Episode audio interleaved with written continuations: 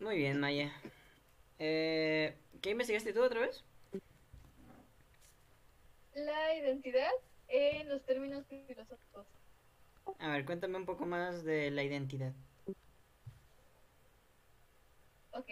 am, para las personas que nos gusta un poco adentrarnos en este en teorías sobre qué cuál es el sentido de nuestra vida y cuál es el este el concepto por el que vivimos y por qué tenemos que aferrarnos a esta vida si siempre nos trata mal. Este encontramos la filosofía como algo muy útil porque pues nos describe muchas formas de entendernos, ¿sabes? Entonces, parte de esto, la filosofía que yo he leído últimamente va mucho sobre la identidad y reconocerse a uno mismo, tanto tu lado luz como tu lado sombra. Y pues, haz cuenta que la identidad básicamente es como conectar todo lo que tienes en tu interior, por así decirlo, o como que todas tus facetas tuyas y reconocerte entre todo eso quién eres tú. Porque no sé si lo has notado que puedes ser una persona para tus papás y eres una persona totalmente diferente con tu novia y eres una persona total diferente conmigo y así, o sea, con tus demás amigos y todo eso. Entonces, hay una teoría que dice que el ser humano realmente no tiene una sola identidad, sino que estamos cubiertos de miles de máscaras y que nos cambiamos de máscara con cada persona que estamos. Entonces todo eso forma como una sola, un solo ente. Es básicamente lo que investigué. Ingasu, está buenísimo el tema, no manches, súper complicado. Eso de, de- de que las personas utilicen este varias actitudes y máscaras hacia, o sea, las personas dependiendo de que sea. Sí, lo- sí lo había escuchado, Ajá. pero nunca me había adentrado en él. Suena interesante. Sí, está, está bastante, digo que sí está para pensar porque te puedes reflexionar un poco y tal vez no puedas, este, del todo sentirte tan identificado con esta teoría, pero de todas formas, mm, al menos tres o cuatro máscaras puedes tener porque eres totalmente distinto en algunas ocasiones, aunque el contexto sea parecido. So, me parece muy interesante investigar sobre eso. No, pues sí, no, es que, es imagínate ser como eres con tus amigos, no, está imposible ese pedo. ¿Ves? es como tantas cosas. Llego con mi mamá, hey, güey, ¿qué haces? Exactamente, o decirle ajaja, pingüino, no sé, o sea, reírte de algo como sin contexto, que en la vida real cuando estás con tus amigos, lo de cuando dices algo sin contexto es lo más gracioso que puedes decir. Ah, mamá, pingüino.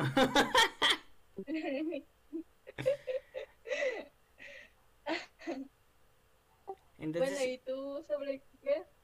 ah, bueno, yo investigué sobre lo que es este lenguaje corporal humano y el cómo este cómo, cómo un humano debería tener los sentimientos este establecidos para ser estar un poco más estable emocionalmente. Está interesante el tema también porque toca un poco de mm, autosuficiencia y autoestima. Uf, uf, faltante. ¿A poco no? Autoestima.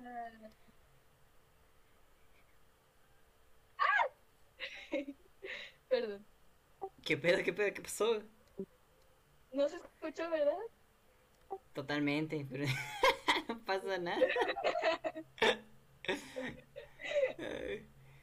Entonces, Maya, platícame este sobre las mascaritas. A ver, cuéntame. ¿Tú qué, tú qué este, sacaste de ese aprendizaje?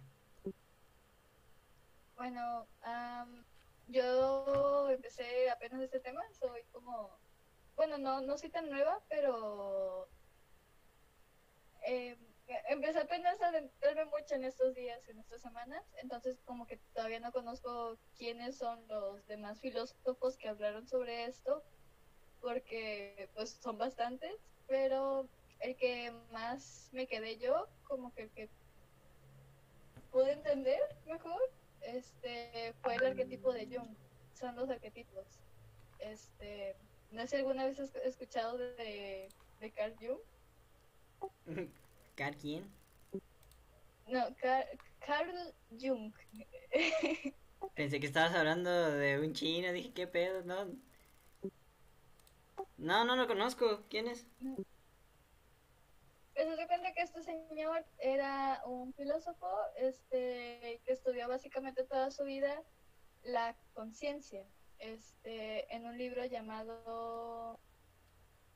Se me fue el nombre ahorita, pero ahorita, ahorita, ahorita se me viene. Este, él estudió básicamente toda su vida este, todos los arquetipos que él podía conocer entonces, pues él hizo una gran introspección durante muchos años para llegar como a esta conclusión de que las personas realmente somos este, muchos arquetipos. Para él son, son 12, son dos arquetipos. Y bueno, los más característicos de él son como la parte oscura, que es como lo que más deseas y lo que más añoras con todo tu corazón y con todas tus fuerzas, pero realmente son cosas como materiales o son cosas como banales o poco mundanas, por así decirlo, querer fama, querer una mansión, querer este el último Lamborghini de alguna colección que salga o algo así. Es como querer querer cosas que son son 100% egoístas, por así decirlo, para muchas personas, porque en vez de invertir ese dinero en la hambruna mundial o, o en donar alguna este, fundación, no sé, estás gastándote ese dinero para ti. Ni hambruna mundial, ni mi Lamborghini. Exactamente, entonces este es tu lado que se llama Shadow o igual pues sombra. Este, luego está The Self, el yo mismo, el mí mismo, Ajá. que es como el que está en medio de todo. Entonces, este define como es tu conciencia. Ya, ya básicamente ya empiezas a ser consciente de que tú tienes muchos, muchos deseos banales, como lo son los de sombra, pero tu conciencia te dice si está bien o si está mal. O sea, ya está como un factor que está diciéndote de cierta forma este, el peso de tus pensamientos y todo eso. Entonces ya estás como que, eh, si lo ves en capas, esta es una capa que va en medio y todavía no sale al exterior porque de todas formas tu conciencia carga con muchas cosas como lo son tu parte sombra y la otra que se llama no me acuerdo cómo se llama, pero no sé cómo se pronuncia más bien, Inner World, que es como tu mundo más interno, o sea, todo lo que desconoces de ti o que alguna vez has pensado de forma instantánea y dices, no, ¿en qué estoy pensando? Como cuando te llega el pensamiento de cuando pasa un carro y dices, ¿qué pasa si me atravieso? O estás cortando limones y dices, ay, si me corto la mano, no sé. cosas A la madre, qué pedo. Diario, o sea, sí, veo un carro y digo, ah, sí, ahorita me lo lanzo, chingue su cola. Bueno, es básicamente esto, pues que, que no es normal, pero ya tu conciencia lo maneja, ¿no? Dice, ok, tranquila, tranquila, hasta ahí, hasta ahí llegamos. Solo que sea un Sí. pensamiento, por favor, no una acción. Exactamente, o sea, lo, lo dejas ahí porque alguien está juzgando y diciéndote, no, está yendo muy lejos, ¿sabes? Entonces, ya después de eso sigue el arquetipo que es persona, y persona es todas las máscaras que llevamos para las demás personas. O sea, es lo que le queremos demostrar al mundo de nosotros, lo que queremos que sepan los demás de nosotros. Yo, yo no quiero que las personas sepan mi mayor inseguridad o mi mayor miedo, o no quiero que sepan que añoro un Lamborghini en vez de, de querer, no sé, o sea, como son tus deseos es como todo lo que ocultas ante el mundo exterior para que nadie te juzgue y para que estés aceptado. Y es como te empiezas a poner como que este montón de máscaras para que nadie descubra todo lo que hay detrás de ello. Entonces, cuando empiezas a, a tener como este, esta crisis de quién soy realmente, este, te das cuenta de que no eres cuando está, no eres tú cuando estás con las demás personas, pero estás solo, entonces no sabes quién ser, no sabes qué máscara ponerte. Entonces, por eso me gusta mucho este tema, porque se explica solo, ¿no? O sea, no sé, me gusta mucho. Ah, usaste mi frase de la, de la, de la universidad, se explica solo, profe, sí, sí, sí, a huevo. En tu tesis, ¿no? Ándale. La razón por la que... ¿Por qué existe el sol? Porque sí, ¿cómo la ve, compa? es obvio que existe el sol, ¿no? O sea... No sé, pregúntale a él, a ver. Sí, entonces, sí, es un tema parecido. Está muy bueno, ¿eh? No manches. Algunas cosas que me surgieron ahorita fue como de qué pasará, bueno, qué, qué tipo de balance mental tendría alguien que no está totalmente cuerdo. Por ejemplo, digamos, un asesino serial, ¿no? Digamos, tiene lo del Shadow, el Inner World y el uh, Yourself, ¿se llama el otro? El Self, ajá. Ok, digamos, ok. Esos tres mantienen un balance entre lo que quieres, lo que deseas y lo que no deberías hacer. Pero ante un asesino serial es como de... Ah, ellos disfrutan hacer lo incorrecto porque les causa algún tipo de placer o algún tienen algún tipo de problema que le impida trabajar esas tres funciones, ¿no? Correctamente. Entonces como de ¿qué pasará? O sea, ¿qué, ¿qué pasará en la mente de un de alguien así cuando haga ese tipo de cosas? Porque he leído como que casos de gente que ¿Has oído el caso del señor que lloraba y llamaba al 911 cada vez que hacía un asesinato? No, jamás, cuéntame. Ese tipo, este, no recuerdo cómo se llamaba exactamente, pero decían el llorón de 911.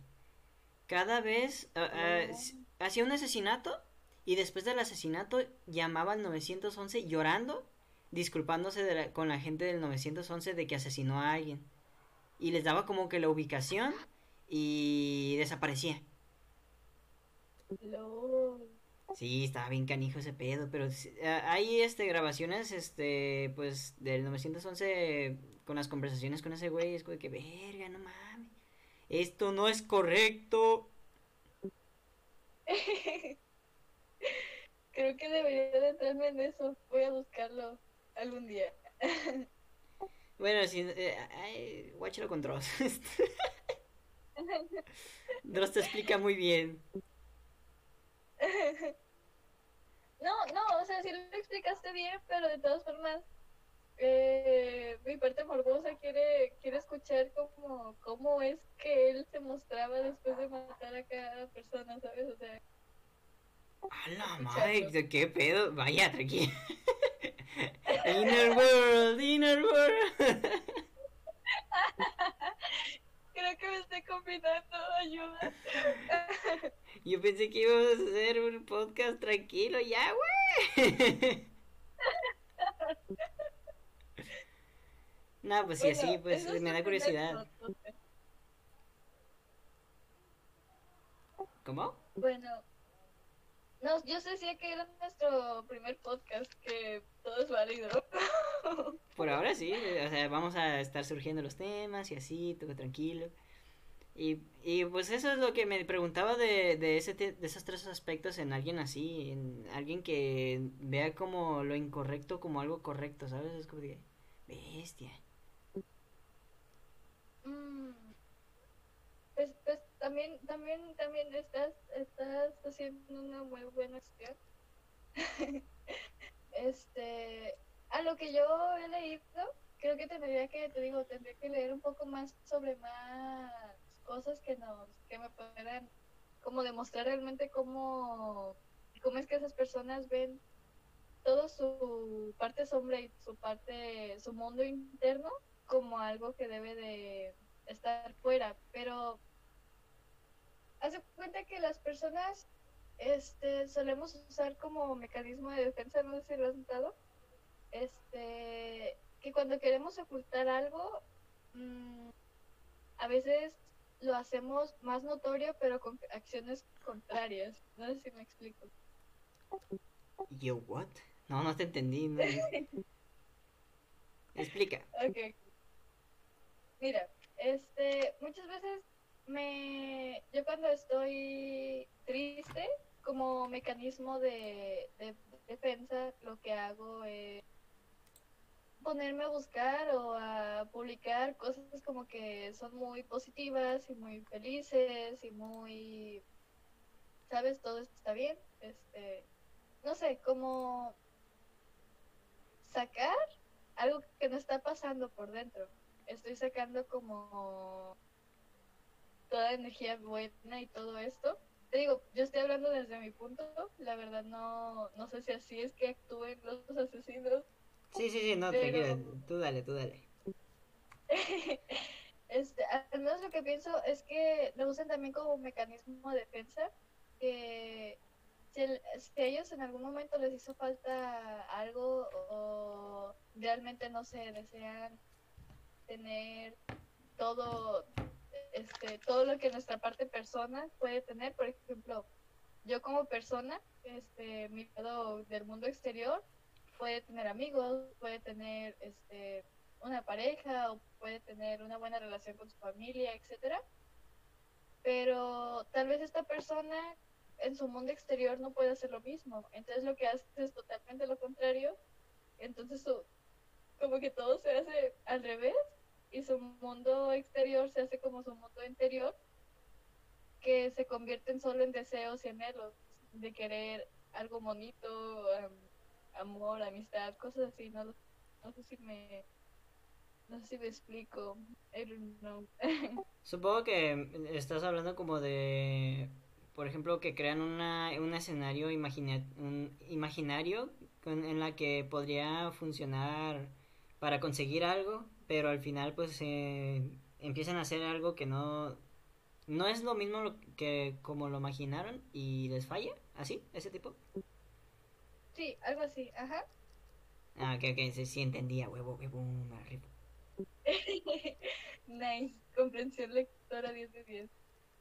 Uy, sí, Ah. leyendo, uff, no hombre. Comprensión al- auditiva. Ah, era así, sí, así, sí.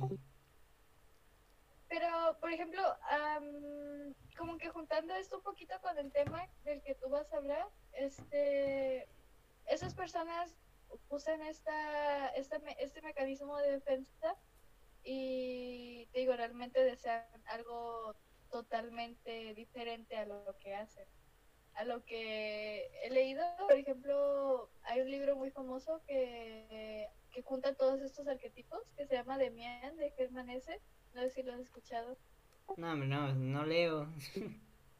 Ah, ah, ok. Bueno, em, en alguna película te lo habrán mencionado porque te digo, es como un libro muy icónico y justamente habla sobre sobre un chico que va atravesando estas distintas etapas de la vida este y se encuentra como que con Demian y este men lo enseña a aceptar todas sus partes, tanto la sombra como la como la de persona. Y pasa que, que hay un muchacho que le dice que robe unas patatas de un lugar.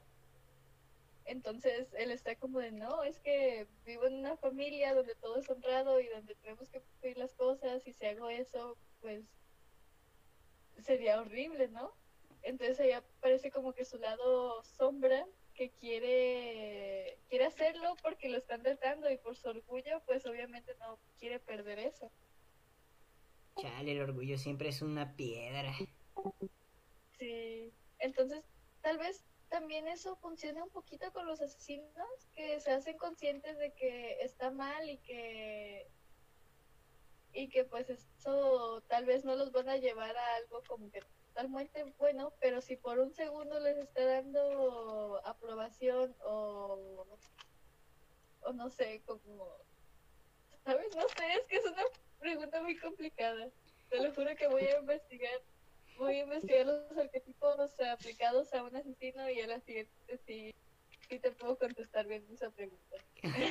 ¿No ves que estoy chiquita, viejo tonto? sí, básicamente no ves que estoy chiquita, viejo tonto. Chale, banda, me la aplicó. Tú solo me hiciste aplicártela. Chale, me la pongo en plata. bueno, ahora sí. Me toca hacer las preguntas porque porque te lo apliqué. porque te la apliqué y me la pelas.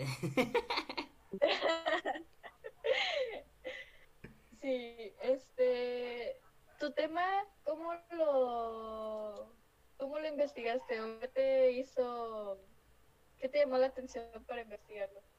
Pues en el sentido del lenguaje corporal se me hizo bien chido porque vi unos este videos sobre un tipo que es un lector de lenguaje del FBI.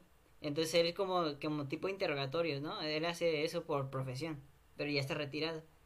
Y explicó cómo una persona este interactúa con otra persona sabiendo, pero sin saber cómo se siente la otra. Por ejemplo, si yo estoy enfrente de ti y ves que yo tengo como mis manos uh, cruzadas, como tipo en abrazo, autoabrazo, significa que me siento Ajá. inseguro. Y eso es como de... El autoabrazo es para, para calmarme a mí mismo. Ante eh, ojos profesionales, eso significa que pues estás como de... a la defensiva. Entonces ellos intentan crear un lazo este comprensivo donde por ejemplo algo que pueden resolver ese tipo de cosas es dando un paso para atrás así un paso para atrás y lo aplicaron ante dos personas o sea llegó el tipo del FBI con dos, dos personas este platicando y uno de los tipos tenía este los brazos cruzados entonces eh, sintió como que esa incomodidad y llegó y, y dijo este, disculpe, hay que darnos un paso para atrás, nada más un paso. Y los tres tomaron un paso, se presentó y se fue. Y adivina qué pasó después. No, no lo sé, soy muy mala para pensar eso. Bueno, básicamente mantuvieron su distancia porque el señor les dijo, así nomás. No, este, antes estaban como a dos pasos de cada uno y estaban muy cerquitas y dieron un paso atrás y se quedaron en esa distancia porque les dieron una orden y se distrajeron y se les quedó el orden en el cerebro, ¿sabes? Cada vez que, que, va, que van a hacer como acercarse, van a estar muy conscientes de que tienen que dar el paso para atrás para hacer que la otra persona se sienta cómoda. Y claro, eso se logra a través de la comunicación y todo ese pedo, pero pues no mucha gente tiene como la capacidad de decirle, hey, ¿sabes qué? Paso atrás, me estás haciendo sentir incómodo. Eh, sí, es cierto. Sí, pues sí, es como de... Uh, es como lógica general de que molestas más a esa persona de lo que te molesta a ti. Mm, uh -huh. Y es pues cierto. más cosas, por ejemplo, cuando alguien toca su barbilla, significa, este, para los profesionales que estás dispuesto a escuchar como de, ah, ok, dime lo que tienes que decir y pues te voy a entender, comprender y te voy a dar mi opinión. Tal vez. No siempre. Y estas, esas, esas cositas son muy interesantes. Me, se me hicieron muy interesantes porque el tipo descubría cosas bien este, pequeñitas con solo verlos. O sea, él, él ni siquiera estaba ahí, solo veía un monitor con las dos personas hablando. Y hubo una donde jugaron póker y la gente por todos lados estaba como muy nerviosa, estaban iniciando, no sé, nadie se conocía y todos estaban este, en modo competitivo, ¿no? Bueno, la mayoría. Había un tipo que tenía los, los manos cruzadas. Eso también significa inseguridad. O sea, frente a una, una, una mesa de póker, eso es como de, ok, eh, inseguridad en el póker no te va no te va a ayudar a ganar. Así que es como, pues tienes que ponerte bien. Ya después analiza lo que son los tiempos en los que alguien, este, toma para sentirse cómodo en ambiente, así por así decirlo. tomó como alrededor de unos 10 minutos para que el tipo más nervioso se pusiera a jugar y a comentar cosas. Ya con normalidad. Y fue como impresionante ya que pues qué onda, ¿no? O sea, no muchos notan ese tipo de aspectos, al menos que se que estén eh, ¿cómo decirlo? Estén muy atentos a ellos. Yo no me hubiera no, no me daría cuenta cuando alguien está incómodo en algún lugar porque la gente finge. Y fingir es totalmente parte de la vida, ¿no? Sí. Y pues ya sí, eh, los lenguajes corporales, corporales son muy importantes, muy, muy importantes. Y se me hizo interesante el tema porque, pues, no manches, si una persona con solo verte y analizarte puede decir varias cosas de ti, imagínate con, con la información, ¿qué, podría pasar con esa información? No sé, hay gente muy preparada para esto. Entonces, por ejemplo, ¿definirías esta parte de reconocer al, al lenguaje corporal de la otra persona como algo importante? Así como algo, no sé, básico o que deba de aprenderse realmente? Sí, sí, sí. Por ejemplo, uh, para mí, que yo estoy estudiando algo que, que, tiene, ver con, tiene que ver con negocios, tengo que analizar muy bien los, este, es, ¿cómo decir? las acciones de mi cliente, por así decirlo. Por ejemplo, si mi misión es convencerlo de que o compre mi producto o nos aliemos. En ese sentido, o sea, yo como vendedor mamón tengo que cumplirlo sí o sí. Ah, ok, ok. Sí, y pues para eso tienes que ponerte una máscara bien canija de, de reconocimiento este facial y corporal ante el otro vato, por ejemplo, si no sabes si estás incomodándolo, no vas a lograrlo, no vas a lograr nada. O si no sabes que, por ejemplo, no está relajado ante ti, no te va a escuchar completamente y no te va a creer y todo ese tipo de cosas. Por ejemplo, ah, una de las acciones que tal vez te sientas como medio reconocidas ante él es que cuando alguien pone su mano en tu hombro, de frente, sientes eh, seguridad, como tipo comprensión de la otra persona. no sé si cómo, te, cómo se interprete hacia ti ese tipo de acción. A ver, ¿tú qué, qué sentirías? Si alguien pusiera mi mano en mi hombro. Ah, por ejemplo, estamos hablando tú y yo y uh, soy, ¿qué será? Soy tu jefe. Y de repente llego y por ejemplo, te agarro del hombro y te digo, buen, buen trabajo. O sea, ese, ese tipo de acciones, lo, de la mano en el hombro, se supone que debería hacerte confiarte en, en, esa persona, o sea, hacerte sentir cómodo. Y a veces hasta cumplido, pues ya, ya depende. ¿Tú, ¿Tú qué sentirías? Pues creo que se supone que también se supone que pues lo haces así como para darte seguridad, ¿no? De, ah, sí, lo estás haciendo bien, uh, así como, toma, te doy mi confianza y te pongo mi mano en tu hombro. Pero creo que en lo personal no, yo me sentiría muy cómoda porque soy muy, aunque cuando tengo amigos pues yo no soy tan fan de mi área, este, de mi círculo tal, pero cuando se trata de una relación de jefe-empleado o así, siento que sí, soy muy estricta con mi burbuja vital. Entonces, si alguien llega y me toca el hombro... Te, te sentirías incómoda entonces, ¿no?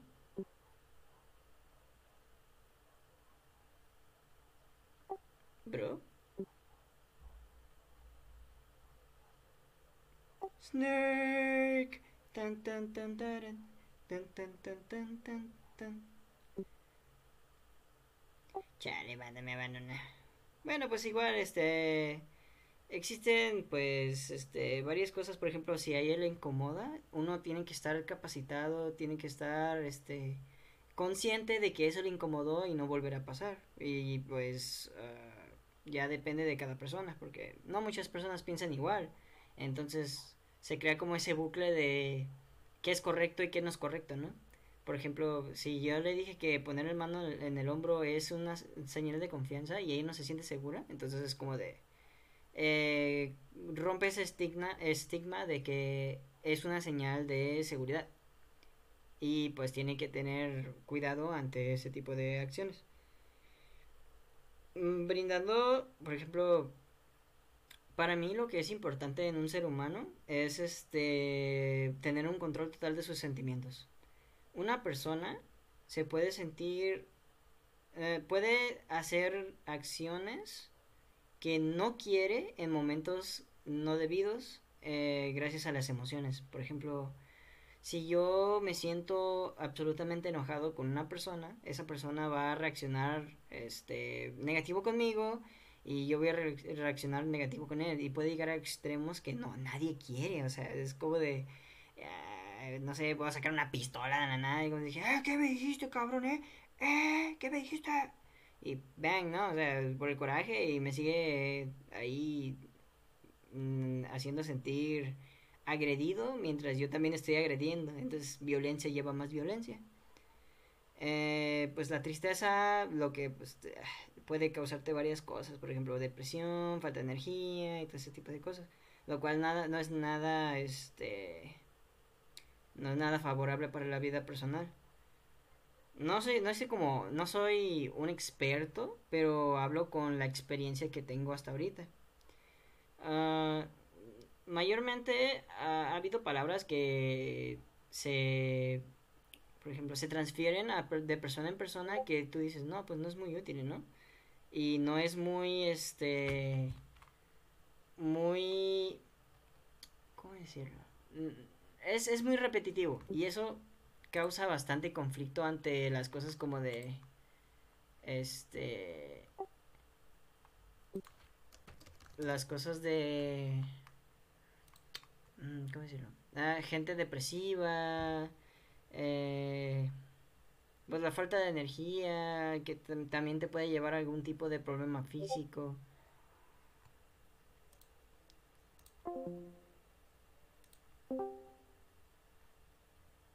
¿Aló? ¿Aló?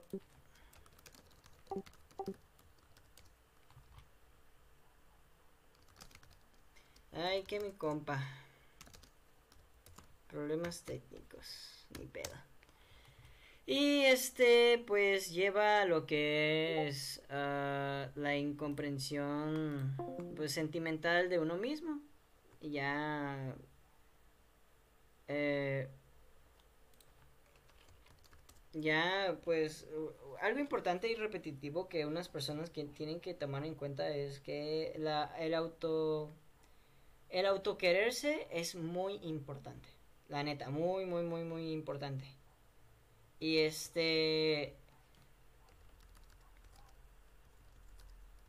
Y la verdad... Eh, pues eso es un paso más hacia lo que tú quieres este lograr en la en la vida.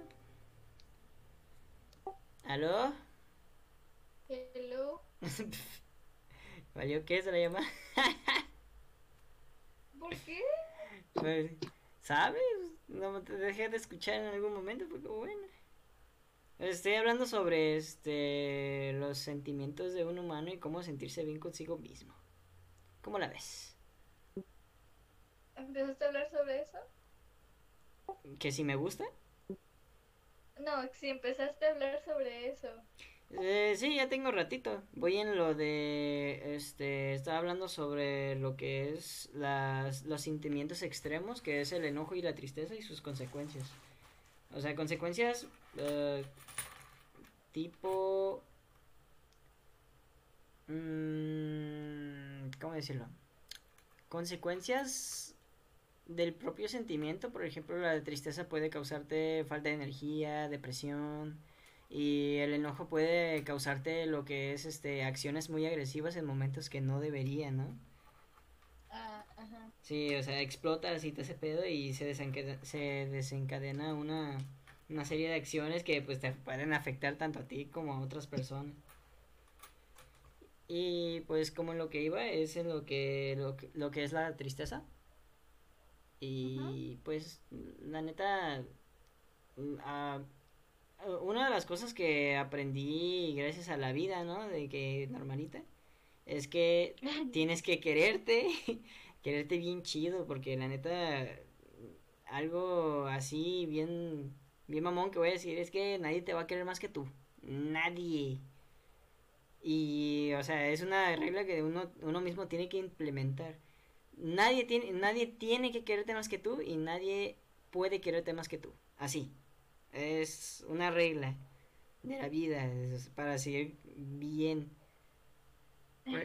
Así no, no, no creas una auto no, no, una dependencia hacia otras cosas y personas.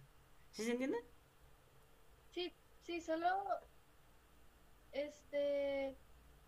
Tengo una pregunta. Dale, dale, dale. siempre se nos ha eh, inculcado la idea de que nos vamos a empezar a, querer a través de los demás. Y dices que no hay persona que nos pueda querer más que nosotros. Entonces, no lo sé. Si, por ejemplo, por fin empecé a sentirme bien este y comienzo como a tener acciones por mí misma y todo eso qué es lo que qué tipo de acciones qué tipo de de cosas no lo sé hacen darme cuenta de que si me quiero o no me quiero como como estando ¿Sabes? O sea, no sé si me explico con la pregunta. Sí, sí, sí. ¿Qué tipo de acciones uh, podrías hacer tú para demostrar que no, no es cierto lo que piensas tú de que te quieres, ¿no? Así.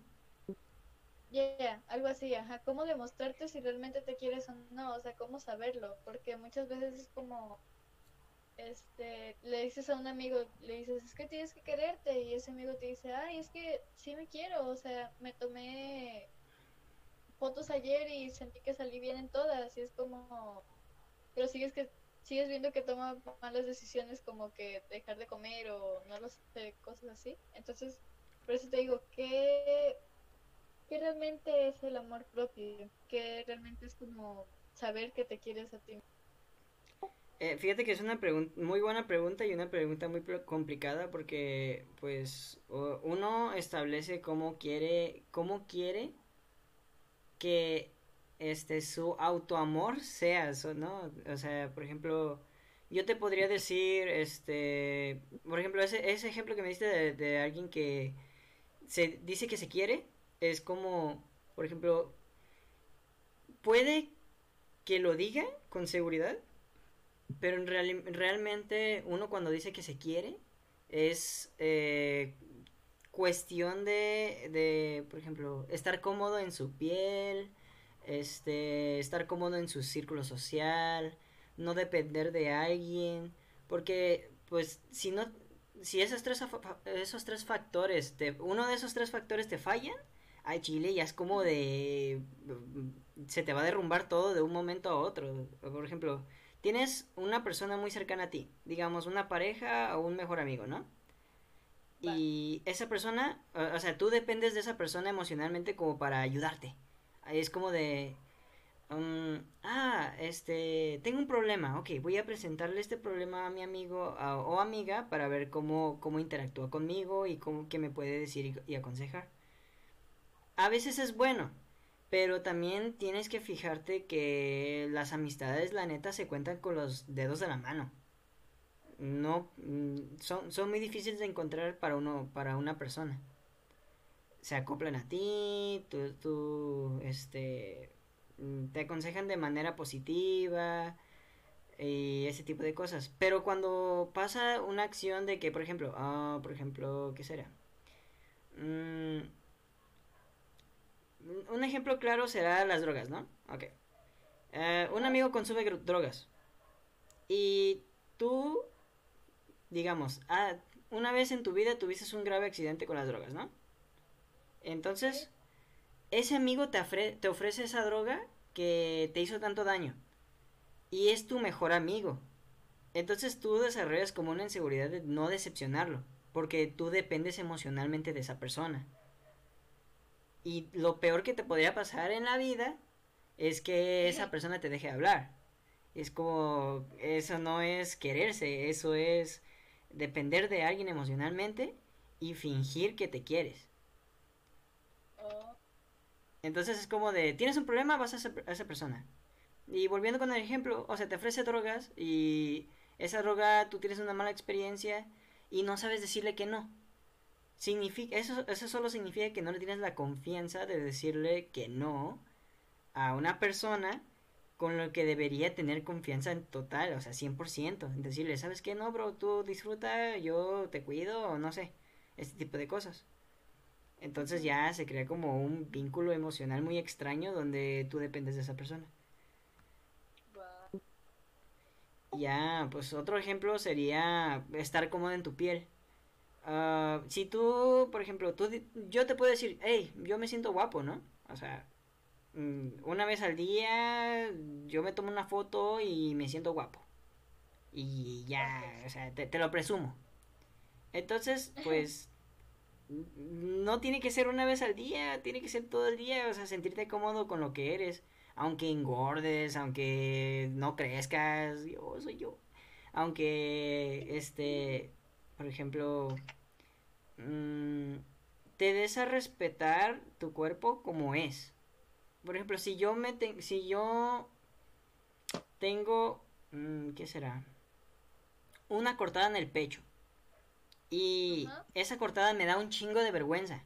Por ejemplo, me, me- tiene una historia bien tonta, ¿no? O sea, me, me corté el pecho porque me caí y me rozó una lata. Y ya, o sea, me quedó una cicatriz bien culera, ¿no? Entonces, eso ya es parte de mi cuerpo. Se puede resolver ese problema porque las cicatrices ahorita son como de, ah, pomadita, ¿no? Y allá. Ey, Pero pues tú co- co- no tienes que avergonzarte de lo que eres, porque si tú te avergüenzas de lo que eres, no vas a mostrar la seguridad para que la gente comprenda que tú te quieres. Porque una de las cosas que inspira confianza hacia otra persona es que muestre seguridad. Eh, ¿me- ¿Miento o no miento? No, no mientes. Estás haciendo lo correcto. Y es este admirable que alguien muestre seguridad, es como de este, profe al chile no le entendí ni madres. Ah, explica otra vez. Y todos como de, "Uh, sí, a huevo, qué chido, mamalón." Y Sí. pues hay un momento donde todos son inseguros y nadie le dice nada al profe y no le entienden nada del del tema y reprueban todos. Digo, qué bestia, ¿no? Nadie es nadie este inspira esa confianza. Entonces, mm, pues mm, eh, si tú no eres esa persona que inspira la confianza, pues no, no te vas a hacer notar. Entonces, no vas, no, no tienes la seguridad de ser tú mismo. Ah, Es, es como, eh, así es como funciona, está, está muy extraño, ¿no? Sí, de hecho es como va entrelazándose como que sabe cómo porque entonces es como que autoestima, amor propio, confianza y no lo sé, no muchas veces no los vemos como núcleos principales en la parte de nuestro por queremos crecer y solo queremos ser el mejor, pero nunca nos preguntamos si mejor para quién, si queremos ser el mejor para los demás o si queremos ser para nosotros y siempre quedamos siendo el mejor para todos, ¿sabes? O sea, como voy a ser el mejor estudiante y voy a ser el mejor- y vas a levantar la escuela, ¿no? Y voy a ser el mejor hijo y pues ¿sabes qué? Voy a poner orgulloso de mis papás. Entonces no estás como que siendo realmente bueno para ti porque no estás haciendo las cosas por para ti. Exacto, exacto. Por ejemplo, en términos de familia, la neta te dicen, todos te pueden decir, la familia es lo más importante. ¿Por qué? Sí. Yo no, yo no entiendo por qué. La verdad, yo no, yo no le veo, no le veo la importancia a la familia. No así en sentido mamón, ¿no? O sea, pero no le veo importancia a la familia en sentido de estar todos los días atento con mi familia. No entiendo. Eh, es que sí, te van a apoyar a lo largo de tu vida, van a estar ahí en tus momentos importantes, pero después, eso, ¿qué? Si te hacen sentir mal, si te hacen sentir caca contigo mismo, ¿de qué te sirve? No te sirve de mucho. Sí hay familias buenas. Y hay familias que pues te apoyan todos los días, todo, todo el día y siempre están para ti, ¿no? Y eso está chido, eso está muy chido. Pero no, eso es lo mismo que depender de ellos. Tú sigues haciendo el mismo error de... No puedo decir no quererte, pero estás creando una dependencia.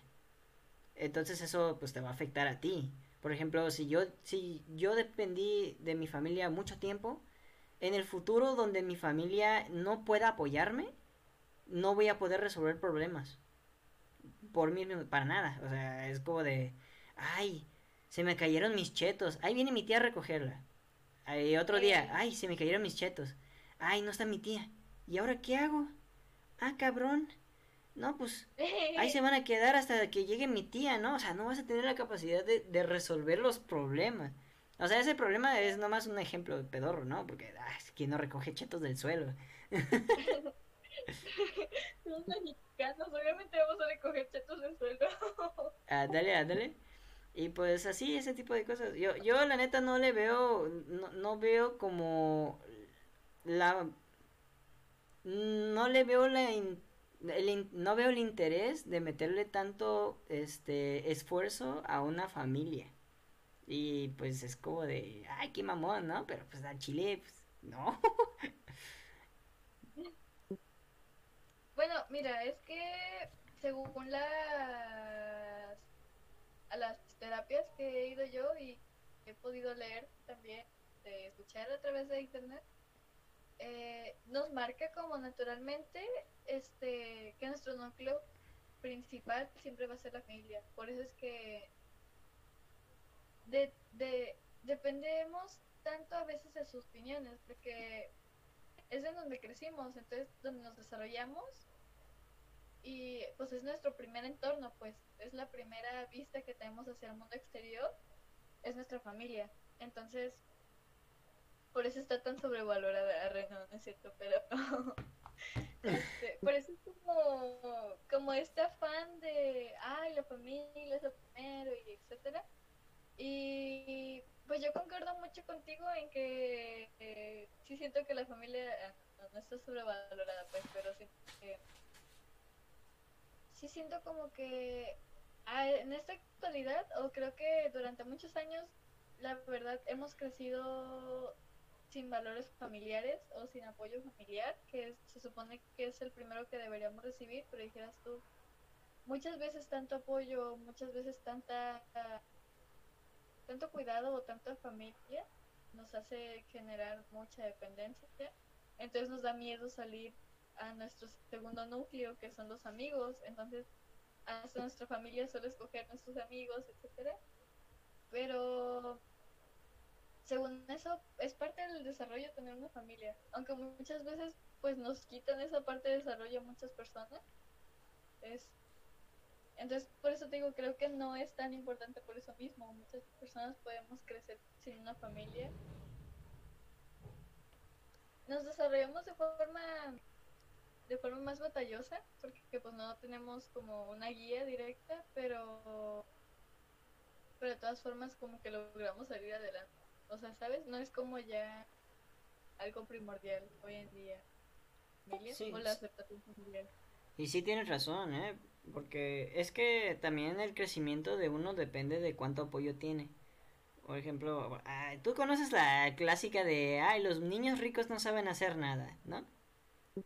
Yeah, yeah, yeah. Sí. Ah, ah, pues eh, mayormente es cierto porque, o sea, depende de mami y de papi para que los, los hagan sus cositas. No siempre, hay vatos y morras chidas que dicen, ay, yo, yo puedo hacer esto, ¿no?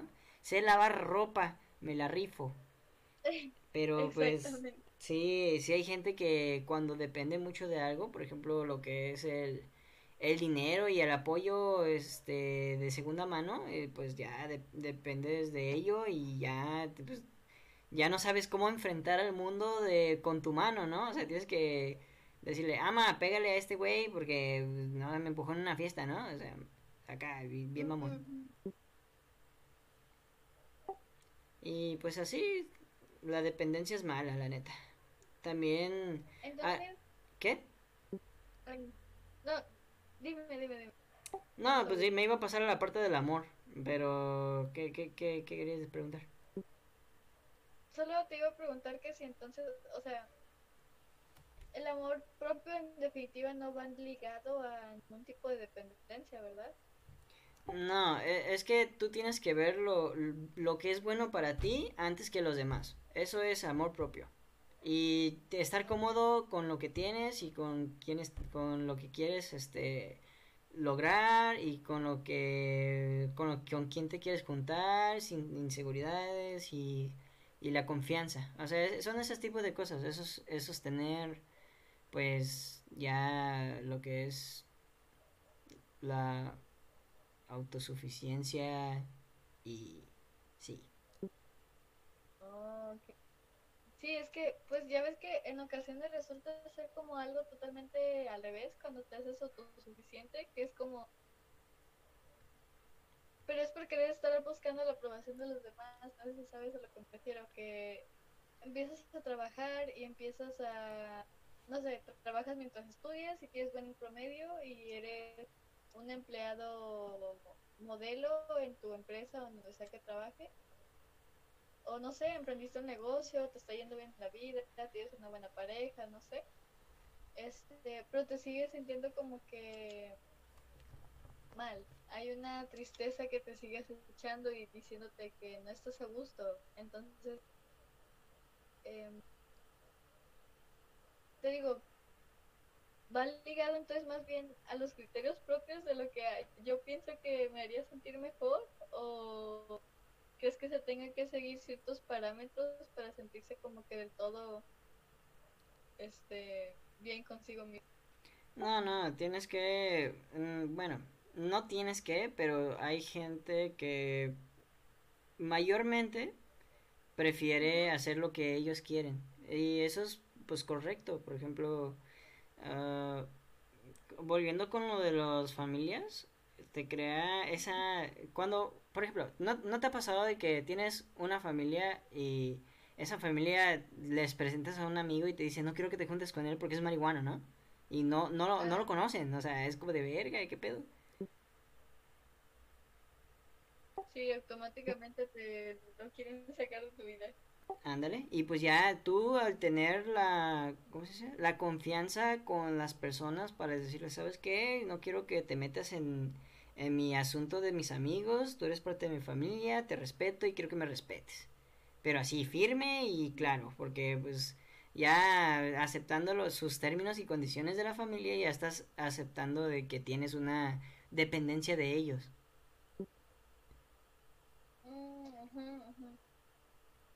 Pero pues, si, si tú quieres ser feliz, pues al chile sigue lo que tú quieres hacer. Mayormente lo que me han dicho es que eh, establecer metas, seguirlas, cumplirlas y seguir sacando metas. Pues hasta que ya no tengas mm, ningún deseo, supongo. Así funciona la humanidad. Es triste, pero así funciona la humanidad.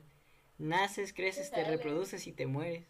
Pero se supone que estás, todo, todo ese proceso las- estás buscando tu felicidad. Sí, creo que venimos a esto, a buscar nuestra ciudad. Sí, ¿te digo algo interesante? ¿Qué? ¿Quieres saber? ha- ¿Has oído lo de los perros? Lo de los perros, ¿sobre qué de los perros? De por qué viven menos. No, jamás. Se dice que los perros viven menos porque siempre están felices.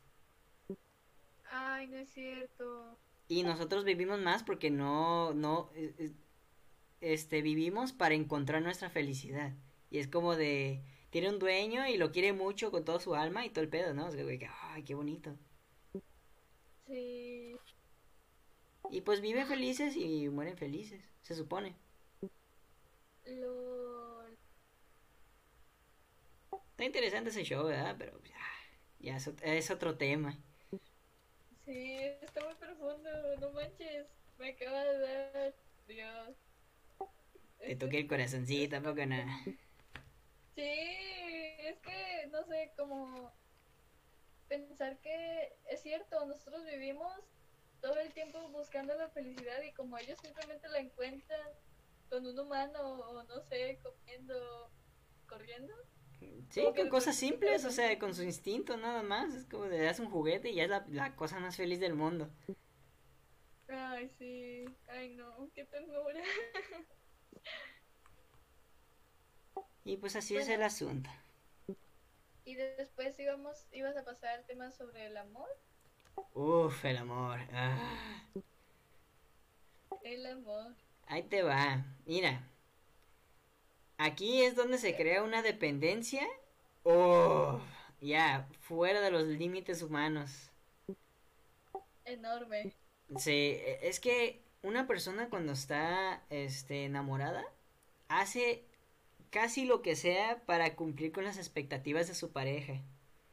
Y eso es súper tóxico. Y después están Y- los otros vatos que, o morras que, este, eh, mm, quieren ser como, por educación de entorno, quieren ser la batuta de la relación, ¿no? O sea, como los que mandan. Ajá. Y pues ya se crea una, una codependencia normal en una relación. Donde ya se pone bien extrema es donde cuando las cosas se vuelven tóxicas. Como Uno- lo conocemos hoy- ¿Cómo? como lo conocemos hoy en día como tóxico, pues. Ándale, los videos cringe de, ay, amo a mi novia tóxica, ¿a quién le estás hablando? Ay, no, ¿por qué son así? No se puede. Pero, pero fíjate que tenemos esta ideología o hemos normalizado tanto, no sé, yo, yo por eso odio mucho esta generación porque me tocó una generación llena de, de personas con muchas expectativas en el amor y generalmente son expectativas 0% sanas. Entonces, al momento en el que quieres una buena relación y dices, quiero una relación sana, tienes que salirte de todos los parámetros que te han marcado desde que estás pequeña. No sé, por ejemplo, que, que leías una publicación que decía, ay, si te cela es porque te amo mucho, o este, si no te acompaña a todos los lugares es porque no quiere lo suficiente, y es como todos estos todos estos este, aspectos a seguir que nos quitan 100% la autonomía como personas y nos quieren convertir como en una sola cosa, ¿sabes? Entonces, Sí. como... Es horrible intentar salir como de este círculo y que se repita tantas, tantas veces por donde sea que, que vayas. O sea, todo el mundo es como... No sé si te ha pasado que, que pues tú estás bien Agustín en tu relación que no la tienes que andar publicando, pues, no sé, en tus redes sociales acá dos segundos porque dices, bueno, es que no me nace ahorita, lo voy a hacer hasta que me nazca. Entonces automáticamente las personas cuando ven ausencia de fotos de la persona que te gusta en redes sociales o ven ausencia de fotos o de publicación en comentarios, automáticamente es como, "Mm, no se quieren lo suficiente o "Mm, este, no lo sé, no publicó un estado, cumplían meses o algo así. Sí, o sea, crean esa dependencia de, de que necesitas mostrar a esa persona lo que, públicamente lo que sientes para que ellos lo aprueben, ¿sabes? Es como de, bueno, sí entiendo lo que dices, como de, no, no, no publicó lo de los 10 meses, ay, ya, me, ya no me ama, o, y es como de, pues, el- el- yo- no, no sé, las mentalidades aquí son muy extrañas entre hombres y mujeres también. Porque Bueno. ah, hablando yo, hombre, al chile me mete, se me mete en la mente como de, ah, ok, ya, ya van cinco, cinco meses que pues es- nos presumimos, ¿no? Pues, de aquí en adelante ya, pues las personas ya no nos interesa saber de nuestra vida amorosa. O sea, ya, ya es de nosotros. Y pues al final no es cierto, la morra está como de que, a ver, qué verga con este vato.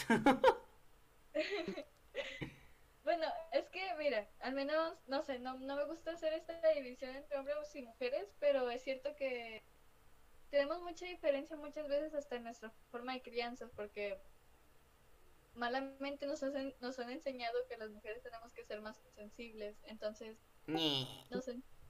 Es que es verdad, bueno, al menos en mi casa, cuando digo no está bien, porque veían llorar a mi hermano y era como de no, no llores porque esto, o no seas tan demostrativo porque si no te van a romper el corazón y no lo sé. Cosa que también nos pasa a las mujeres, a veces somos muy demostrativas o somos muy afectuosas y nos terminan rompiendo el corazón, pero nos enseñan que tenemos que aguantárnosla. Y muchas veces a los hombres les enseñan que que nunca tienen que volver a ser los mismos porque les rompieron el corazón. O sea, no sé si te digo, al menos en mi casa, en la forma en la que yo fui criada, te digo, así fue marcado. Entonces, yo, por ejemplo, yo, yo nunca me fijo en esto de las publicaciones de, ay, eh, publica durante, no sé, por ejemplo, tú dices que tú dices, ah, cinco meses voy a presumirla y ya lo demás, pues la gente ya no tiene por qué preguntarnos qué pasa después de eso. Sí, sí, sí, es que ya, o sea, hay un límite, ya, ya, si lo haces por, por este compromiso, ya, pues ya se volvió en algo tóxico, o sea, estás intentando cumplir con las expectativas de tu pareja sin contar con la confianza de decirle, ¿sabes qué? Yo ya no quiero publicar este pedo, o sea, a la gente, ¿qué le importa? si yo, no sé, no sé ponerme un condón o no, no te he besado en dos días, o sea, ¿qué le importa a la gente? Pues sí, pues sí, pero mira, entonces desde el principio tienes que hacerlo porque te nace. Por ejemplo, yo con, con mi novio y yo sí feste, o sea, no es como de, ay, cumplimos meses, hay que juntar hacer algo, no, es como, sabemos cuándo cumplimos meses, es como de, ah, ya te fijaste que hoy es este día y ya cumplimos más meses, es como de, ah, Y ya, o sea, es como, lo hacemos como algo normal porque no tenemos expectativas de, ah, no manches, vamos a durar 5 años, de 5 años a 10 años, o sea, no, estamos llevándolo todo tranquilo. Pero muchas veces me han preguntado que si lo quiero lo suficiente o si él me quiere lo suficiente porque no porque no publicamos cuando cumplimos meses y es que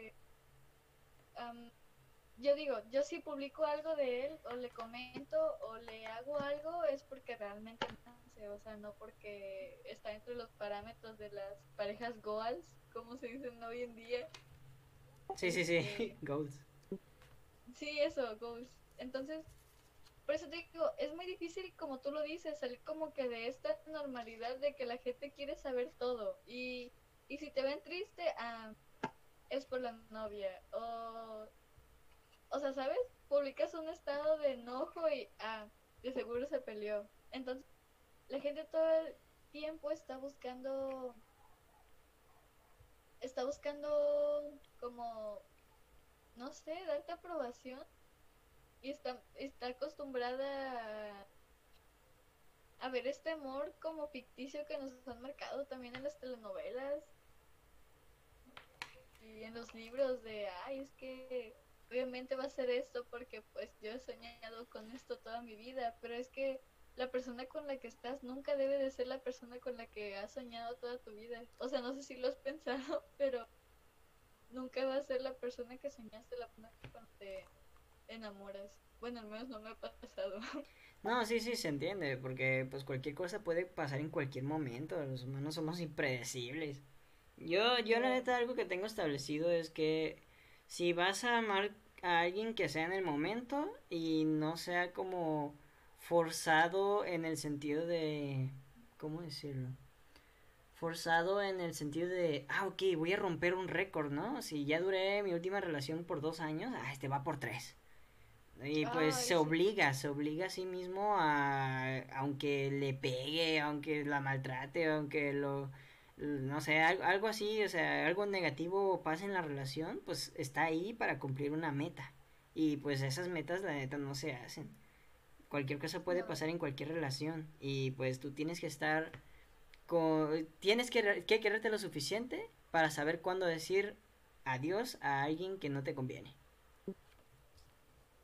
Y es que también quitarte como esta máscara del amor, de que el amor lo perdona todo, el amor lo puede todo, el amor no, eso no, o sea, justificar a tu pareja por algo que te hizo daño, no es amor, nunca va Y sí, ¿eh? Por ejemplo, mira, a Chile yo ya salí de ese pedo, pero cuando estaba en una relación tóxica y ni siquiera era tanto una relación, era como, ya tú ya sabes. Eh, yo la neta le perdonaba de todo y le compraba todo y pues yo caía ahí rendido a sus patas bien cochinas y era como de, ah, bueno, ok, tal vez me hizo esto, pero las cosas pueden cambiar y yo quiero cumplir con sus expectativas. Yo, lo- yo era así, la neta, y... ay, qué vergüenza. Chile, qué vergüenza. Me, me, me pongo a, a pensar en ese tipo de cosas, es como que, güey, ¿por qué hiciste eso? ¿Por qué? Sí, sí pasa. Bueno, Maya, que adivina qué. ¿Qué pasó? Creo que ya deberíamos terminar el stream. Que día el, eh, el podcast. Por ahora. Chale. ¿Qué te parece? ¿Cool o no cool? Estuvo bastante bueno, me gustó mucho la sesión de hoy. ¿Ves? Poco a poco. Y para los que nos estén escuchando, muchas gracias. Buenas noches. Últimas Buenas palabras. noches, Muchas gracias. Nice, nice. Grita conmigo. Maya. Ah.